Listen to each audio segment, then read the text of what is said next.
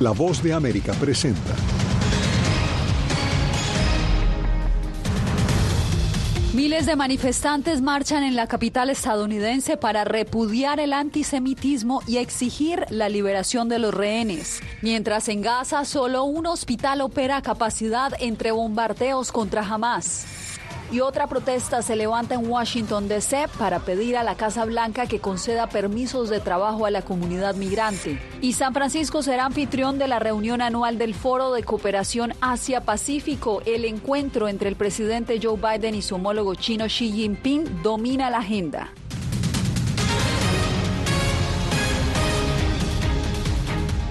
¿Qué tal? Desde Washington les doy la bienvenida al Mundo al Día. Soy Yasmín López. Comenzamos con la multitudinaria marcha que lideró la comunidad israelí aquí en la capital estadounidense. Miles de personas llegaron hasta la Alameda Nacional, donde en este momento se encuentra mi compañero Jacopo Lucci. Jacopo fue una manifestación que también tuvo un despliegue enorme de seguridad. ¿Cómo transcurrió la jornada? Bueno, Yasmín, la jornada transcurrió de forma pacífica, incluso cuando participaron manifestantes a favor de los palestinos, mientras recordamos se libran fieros combates en Gaza. Esto frente a un masivo despliegue de seguridad, como tú dijiste, que involucró también a la Guardia Nacional. Los organizadores estiman que más de 50 mil personas participaron. Medios estadounidenses, de hecho, dicen que fue el evento pro-Israel más grande que se organizó en Estados Unidos desde el comienzo de la guerra el 7 de octubre. Este martes, Washington fue el epicentro para la marcha por Israel. Miles de manifestantes condenaron el antisemitismo y mostraron solidaridad con el pueblo israelí en su guerra contra Hamas. Medinat Israel. La Alameda Nacional fue el escenario para una marcha que contó un amplio dispositivo de seguridad de las agencias federales. Es muy importante darle apoyo a Israel, o sea, creo que es una situación en que independientemente de lo que uno piense lo que importante para los palestinos, es inaceptable estos actos de terrorismo. A esta marcha pro-Israel celebrada aquí en Washington también acudieron judíos ortodoxos para protestar contra las acciones del gobierno de Israel y pedir un alto al fuego. Además, en varias ciudades del planeta, manifestantes salieron a las calles para expresar solidaridad con el pueblo palestino. Tenemos la diferencia de religión desde hace mucho tiempo y vivíamos en paz y en Palestina hace 100 años. Es la ocupación de Palestina, son las Naciones Unidas, una ocupación injusta y criminal de Palestina las que están causando tanto daño al pueblo palestino. En el evento participó también el presidente israelí Isaac Herzog a través de un vídeo en directo afirmando que el acto estuvo dedicado a los rehenes y el derecho de todos los judíos a vivir en, paz y en seguridad en Estados Unidos y en el mundo. Además, miembros de ambas bancadas del Congreso, incluso el presidente de la Cámara Baja, Yasmin el republicano Mike Johnson, participaron en esta marcha para mostrar la solidaridad, su solidaridad con la causa israelí. Gracias, Jacopo. Y en Gaza, un solo hospital está completamente operativo para atender a millones de habitantes que han sido impactados por el conflicto. Otros nueve funcionan de manera parcial y los que restan ya han sido blanco de ataques. Desde Jerusalén, Ricardo Marquina nos envía el reporte, pero antes advertimos que contiene material sensible. De los 35 hospitales que hay en Gaza, 25 están totalmente fuera de servicio y de ellos los dos principales, incluido el de Sifa, están bajo constantes ataques de las fuerzas israelíes, según informan las autoridades de Gaza. El hospital infantil Al-Rantisi es el más grande de toda Palestina, no solo de Gaza. Cuenta con todos los departamentos especializados. En estos momentos esa instalación está fuera de servicio. Los niños no pueden ser atendidos y no hay ningún otro lugar que pueda prestar los servicios que ofrecía al Rantisi. Israel continúa su avance en Gaza y con ello el ataque sobre centros de salud y hospitales, lo que hace aumentar la cifra de víctimas mortales. Una cifra que no ha podido ser actualizada en las últimas tres jornadas debido a las pobres comunicaciones en la zona, pero que las autoridades de Gaza cifran en más de 11.200 fallecidos. Los últimos fallecidos, según estas fuentes, estarían siendo enterrados en fosas comunes. Por su parte, Israel cada día de esta guerra publica vídeos de sus operaciones en la zona y hoy ha publicado publicado varios de estos vídeos que vendrían a demostrar que jamás está utilizando los hospitales para retener a los rehenes secuestrados al principio de este conflicto. Unas imágenes en las que podemos ver biberones, pañales, incluso armamento escondido dentro de estos hospitales. Estos son explosivos, chaleco con explosivos. Es un chaleco antibalas para que los terroristas exploten contra las fuerzas entre los hospitales, entre los pacientes. Tenemos granadas de mano. Al norte de Israel, un proyectil golpeó una zona urbana sin causar víctimas mortales, pero esto ha llevado a las autoridades de Israel a lanzar una seria advertencia a las autoridades del Líbano.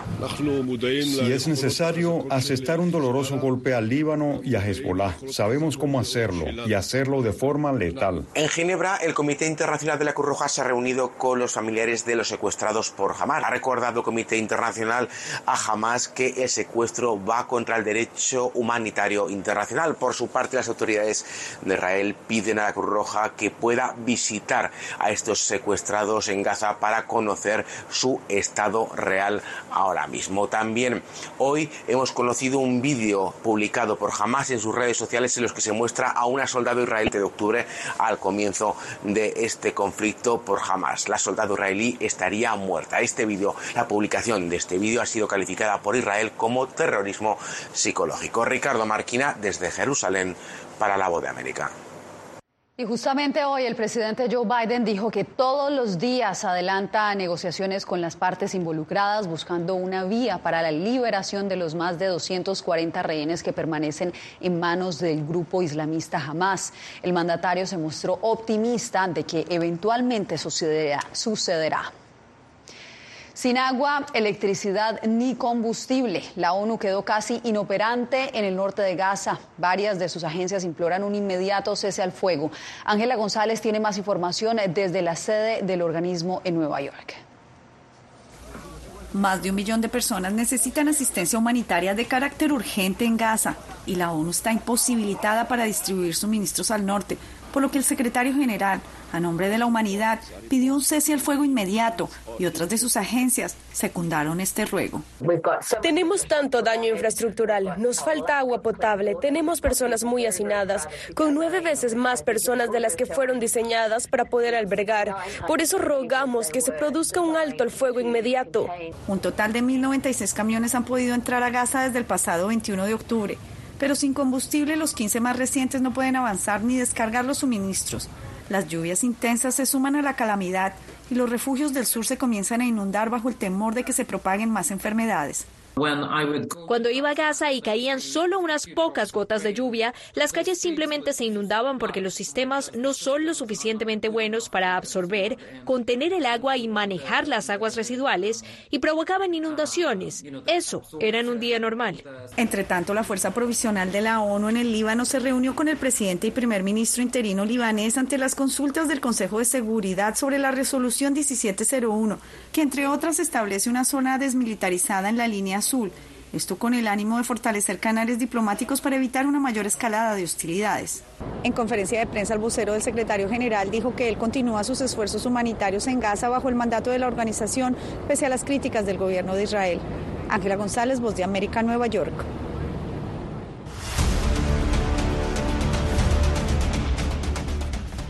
El tema migratorio también convocó otra manifestación en la capital estadounidense. Cientos de personas marcharon hoy hasta la Casa Blanca.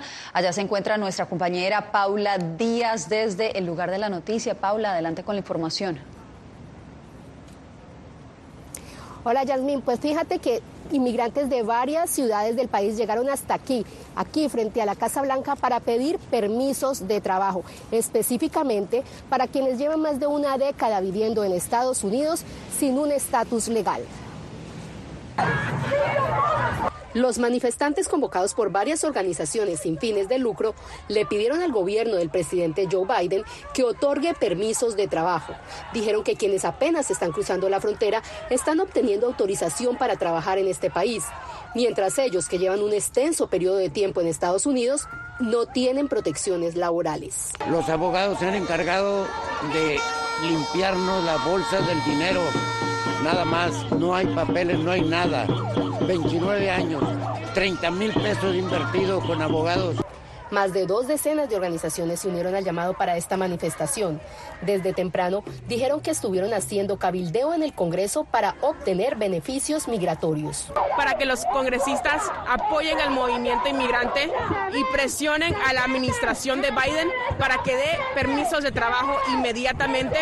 Los inmigrantes asistieron a la marcha con tambores, banderas y abrigos alusivos a su llamado de protección migratoria. El grupo pide DACA y TPS para los indocumentados de nacionalidades que no tienen ese amparo migratorio. Al evento asistió el congresista demócrata Chuy García. Pero al otro lado del espectro, los republicanos consideran que las políticas de la administración Biden empeoran el problema migratorio de este país. Cualquier solución a los problemas migratorios de los Estados Unidos pasa por un control fehaciente y permanente de la frontera, sobre todo la frontera sur. En las consignas que cantaban todas estas personas que participaron en la marcha, le pedían al presidente Joe Biden que cumpliera sus promesas de campaña y le diera una reforma migratoria a casi 11 millones de inmigrantes que viven en el limbo. Paula, te agradezco por el reporte. El presidente Joe Biden partió para San Francisco para iniciar una intensa jornada diplomática. Mañana miércoles se reunirá con su homólogo de China, Xi Jinping, y el jueves con el líder de México. Los objetivos de ambos encuentros tienen temas en común, como nos reporta Jorge Agobiano. Con el presidente Xi Jinping, el objetivo será restaurar las deterioradas y hasta inexistentes líneas de comunicación entre las dos potencias. El gobierno chino ha adelantado que serán conversaciones profundas y la Casa Blanca hace votos para una jornada de diplomacia intensa. y si algo ha habido en la relación en los últimos meses, ha sido intensidad. Desde un presunto globo expiatorio chino sobrevolando zonas sensibles en Estados Unidos, un avión de combate chino disparando bengalas cerca de una aeronave estadounidense en el mar de China y la creciente tensión en el estrecho de Taiwán. Volver a mantener una comunicación normal, poder levantar el teléfono y hablar entre nosotros si hay una crisis, poder asegurarnos de que nuestros militares todavía tengan contacto entre sí. El portavoz del Consejo de Seguridad Nacional de la Casa Blanca, John Kirby, adelantó que la agenda abarcará la competencia responsable y el tráfico ilegal de componentes de fentanilo, un tema del que no escapará el presidente de México, Andrés Manuel López Obrador. Y lo mismo. Quien tiene previsto reunirse primero con Xi Jinping y luego con Biden el jueves. Del fentanilo. La canciller mexicana adelantó este martes el tenor de la discusión. Cómo hacer un mejor control de lo que sale de Asia, de lo que llega a México porque lógicamente hay una línea de precursores de fentanilo que es legal, pero hay otra parte que hay que controlar con mayor precisión. Las reuniones bilaterales entre los líderes de China, Estados Unidos y México ocurrirán en el marco de la cumbre del grupo de 21 países que forman la cooperación económica Asia-Pacífico, APEC por sus siglas en inglés, de la que también forman parte Perú, Chile y Canadá. Desde la Casa Blanca, Jorge Agobián, de América. Y muchas expectativas hay en torno al Foro de Cooperación Económica Asia-Pacífico que busca impulsar el comercio y el crecimiento económico a lo largo de la cuenca del Pacífico. Philip Crowder de la agencia AP nos da los pormenores. Estados Unidos será el anfitrión de la cumbre anual de líderes mundiales de la PEC por primera vez desde 2011. Los líderes de este grupo de 21 miembros se reunirán aquí en San Francisco para estimular el comercio y el crecimiento económico en toda la región del Pacífico. La Casa Blanca dice que el objetivo de la cumbre de este año es tratar de hacer que las economías de la PEC sean más resilientes, particularmente ante los crecientes problemas climáticos y luego de la pandemia global que tensó las cadenas de suministro. El presidente Joe Biden también buscará aprovechar la cumbre para mostrar a los líderes mundiales que Estados Unidos tiene la capacidad de atención y el dinero para centrarse en la región, incluso mientras lidia con varias crisis de política exterior e interna. Biden también querrá llamar la atención sobre los progresos del nuevo acuerdo comercial del Indo-Pacífico. El acuerdo fue iniciado el año pasado después de que el expresidente Donald Trump se retirase del más popular acuerdo de asociación transpacífico. Desde San Francisco, Philip Crowder de la AP para La Voz de América. Senadores republicanos piden reforzar la seguridad fronteriza a cambio de apoyar un nuevo presupuesto para Ucrania. Tenemos los detalles al regreso.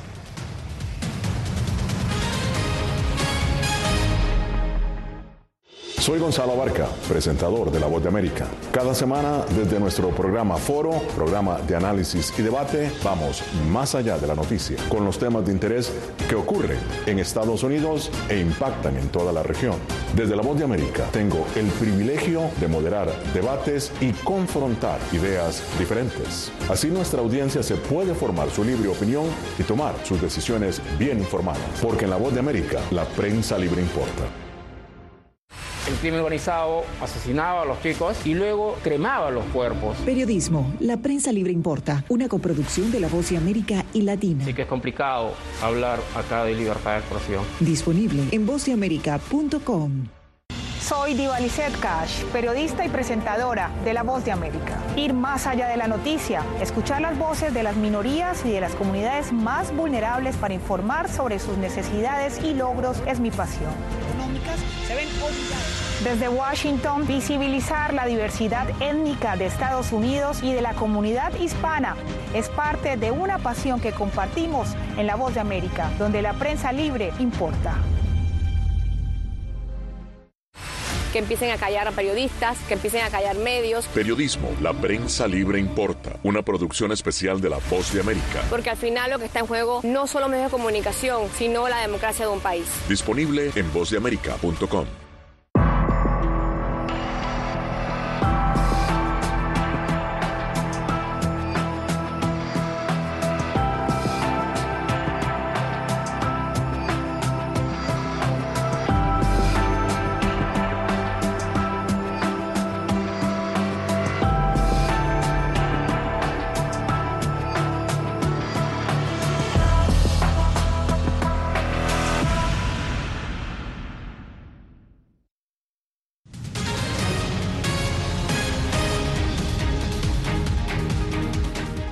Nuevamente, Estados Unidos está a días de un posible cierre de gobierno. Hoy la Cámara de Representantes votará un proyecto de ley que presentó su presidente republicano, Mike Johnson, con el que busca una financiación para mantener las agencias del gobierno en funcionamiento más allá de la madrugada del sábado. El proyecto requiere el apoyo de dos tercios de la Cámara, lo que significa que los republicanos necesitarán votos demócratas. Y el Congreso estadounidense avanza en las negociaciones en torno a un proyecto presupuestario que presentó el presidente Joe Biden para continuar ayudando a Ucrania. Los republicanos insisten en que para apoyar la iniciativa el gobierno debe tomar varias medidas en el tema migratorio. José Pernalete nos informa. El presupuesto solicitado por el presidente Joe Biden al Congreso para asistir a Ucrania es motivo de una extendida negociación entre legisladores en Washington. El líder republicano en el Senado, Mitch McConnell, apuesta por el reforzamiento de políticas severas en el control fronterizo. Estamos hablando de un cambio de política, no de enviar dinero, por ejemplo, a Nueva York o Chicago. Así que nos lo tomamos muy en serio y creo que será difícil lograr que el paquete sea aprobado en el Senado sin una solución fronteriza creíble. Por otro lado, los demócratas sostienen la necesidad de aprobar el financiamiento ante la urgencia de mantener la estabilidad geopolítica tras las crisis producidas en Europa del Este y Oriente Medio. En un momento tan crucial no podemos darnos el lujo de tratar esto como un juego. Somos Estados Unidos y podemos y debemos apoyar a nuestros aliados en todo el mundo y abordar los desafíos que nuestras familias enfrentan aquí en casa. Los propulsores de la ayuda subrayan su posible impacto en relación a otros actores. Degradando las capacidades militares de Rusia, también estamos degradando las capacidades de aquellos con quienes trabaja Rusia, como Irán, Hamas y Hezbollah. De no alcanzar un acuerdo entre republicanos y demócratas en el Congreso, es probable que la aprobación de la ayuda a Ucrania sea postergada. José Pernalete, Voz de América. Los precios de los alimentos siguen en aumento en Estados Unidos, lo que está forzando a numerosas familias a cambiar sus hábitos para que el dinero les alcance. Adriana Arevalo nos trae el reporte. De acuerdo con la Oficina de Estadísticas Laborales, desde la pandemia los precios de los alimentos de la canasta familiar estadounidense han aumentado en un 23%. Esa situación obliga a los consumidores a cambiar algunos hábitos de consumo, incluyendo opciones para reemplazar las carnes que son más costosas. Ahorita encontramos que, que encuentra gente comprando las zanahorias, la papa, el frijol, las espinacas, eh, todo eso que antes, pues así, ay, compra un poquito para que lo pongas aquí. Además de reemplazar algunos de los alimentos que usualmente consumen, muchos se han visto obligados a agendar sus días de mercado en torno a los descuentos que ofrecen las tiendas. Y hoy tienen como especiales para ciertas cosas, o apio o ciertas, este, ciertos vegetales, pero otros días sí salen más caros y ahí, tenemos que ver este, qué día nos, nos parece para comprar. Mientras muchos hogares reportan que su gasto en alimentos se ha duplicado durante el último año, los expertos recomiendan planear las compras de acuerdo con las temporadas y almacenar los alimentos no perecederos que hacen parte del consumo habitual de su familia para lograr ahorros. Adriana Arevalo, Voz de América, Las Vegas. Al volver, el aumento de incendios forestales está movilizando a los bolivianos.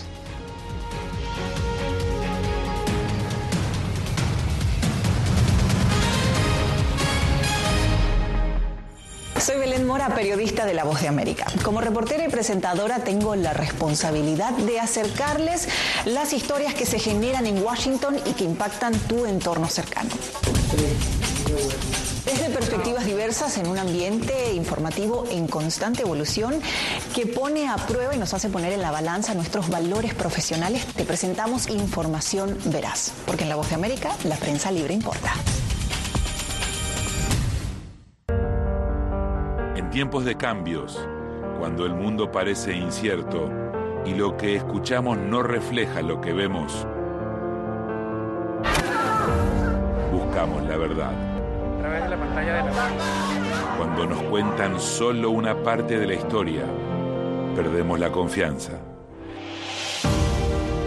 En momentos de crisis, nuestros sueños, esperanzas y deseos de un mejor mañana dependen de una prensa libre. En La Voz de América te traemos las historias que la gente se arriesga a ver. Conectamos el mundo unimos con la verdad.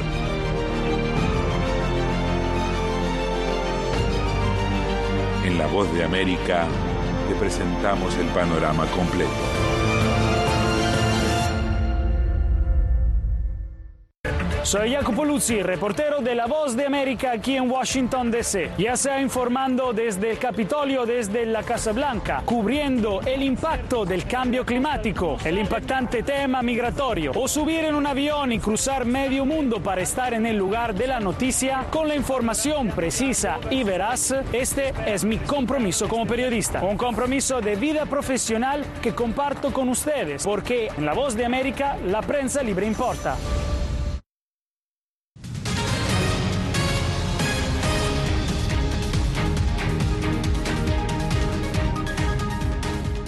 Hay preocupación en Bolivia por el deterioro de las condiciones ambientales. En los últimos días se han agudizado los llamados de quienes exigen medidas urgentes ante el aumento de los incendios. Fabiola Chambi nos cuenta que el fuego ha consumido importante flora y fauna, por lo que poblaciones indígenas están en riesgo. Los incendios forestales, en su mayoría provocados por quemas ilegales según organizaciones ambientalistas, se han agravado en las últimas semanas y han generado escenas dramáticas en comunidades indígenas. Los departamentos de Santa Cruz, La Paz y Beni son los más afectados, este último declarado en desastre. Datos oficiales indican que en lo que va del año más de 3 millones de hectáreas se consumieron, aunque el gobierno recalca que la cifra es menor a gestiones pasadas. Necesitamos alimentos, necesitamos energizantes, leche, colirio, medicamentos. Eh, llamamos a la, a, a la solidaridad. La preocupación crece. La ciudadanía salió a protestar en defensa del medio ambiente y en rechazo a la minería ilegal y a la indiferencia de las autoridades. Que se mande ayuda a los incendios, que se declare desastre natural, desastre nacional. Necesitamos que las leyes sean más duras para proteger nuestra, nuestra naturaleza. Hace tiempo que el gobierno es insensible ante el dolor del boliviano, ante el dolor de nuestros hermanos indígenas. El gobierno respondió conformando un comando de incidencias. Nuestro objetivo es apagar y mitigar. Ese es el pedido principal ahora hacer el ajuste del plan para poder ser mucho más eficientes. Activistas y parlamentarios de oposición exigen al gobierno una declaratoria de desastre nacional para canalizar también ayuda internacional. Fabiola Chambi, Voz de América, Bolivia. El gobierno de Nicaragua se ha negado a informar sobre dos diputados indígenas que fueron detenidos hace dos meses. La Oficina de Derechos Humanos de las Naciones Unidas advirtió que podría tratarse de una desaparición. Donaldo Hernández nos trae el informe. El diputado indígena Brooklyn Rivera no ha sido visto desde que fue detenido por las autoridades nicaragüenses el pasado 29 de septiembre, según explica Anexa Cunningham, experta sobre los derechos de los pueblos indígenas de las Naciones Unidas. No se sabe cuáles son su condición física, no se sabe dónde está. Eh, su condición es de desaparición. Él está desaparecido puesto que no, no, ha sido puesto ante un juez competente que le dé, que le diga las razones por las cuales es su detención. La Policía Nacional también mantiene bajo arresto a la diputada indígena Nancy Enríquez desde el primero de octubre. En ese sentido, organismos de las Naciones Unidas y del sistema interamericano han pedido al Estado de Nicaragua mostrar a los dirigentes y lo que se exige es una prueba de vida. Sin embargo, el Estado de Nicaragua no ha dado mayor información ni, a la, al, ni al sistema interamericano ni tampoco a los familiares. Organismos de derechos humanos resaltan que a los diputados indígenas se les ha negado el derecho a un abogado. Efectivamente, porque este comportamiento, este es un patrón que la dictadura ha venido ejerciendo en contra de los reos políticos, de negarle el derecho a la defensa los diputados Rivera y Enríquez fueron electos bajo el partido indígena Yatama, el cual fue ilegalizado por el oficialismo. Los legisladores, antes de su detención, habían denunciado en Naciones Unidas la presencia de invasores en sus territorios. Donaldo Hernández, Voz de América. Y para hacerle seguimiento a más noticias como la que acabamos de ver, lo invitamos a que visite nuestra página web de vozdeamerica.com. Simplemente usted debe escanear con su teléfono celular el código QR que está viendo en pantalla y desde allí podrá acceder no solo a nuestras noticias, también a nuestros informes especiales. Hacemos una breve pausa y volvemos en instantes con más información soy Natalisa Salas Guaitero, conductora de La Voz de América. Desde pequeña desarrollé un gran deseo por darle voz a aquellos que son invisibles por una u otra razón. Ya ha sido reforzada. Me enorgullece ser parte de La Voz de América, un equipo en el que la ética y la búsqueda de la verdad siempre son el norte. Ser periodista es una gran responsabilidad porque somos defensores de principios de libertad y para mantenerlos, la prensa libre importa.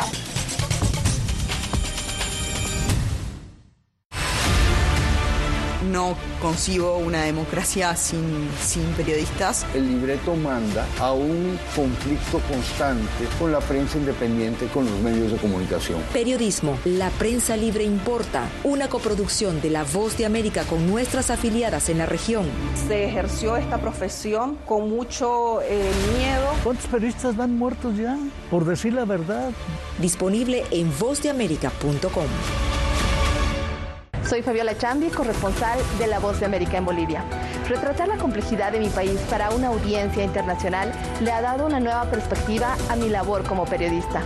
Desde esa mirada descubro en el día a día que el trabajo que realizo en La Voz de América me ha permitido dar vida a los valores del periodismo profesional. Aquel que les informa a ustedes, nuestras audiencias, con balance, precisión y profundidad. Porque en La Voz de América, la prensa libre importa.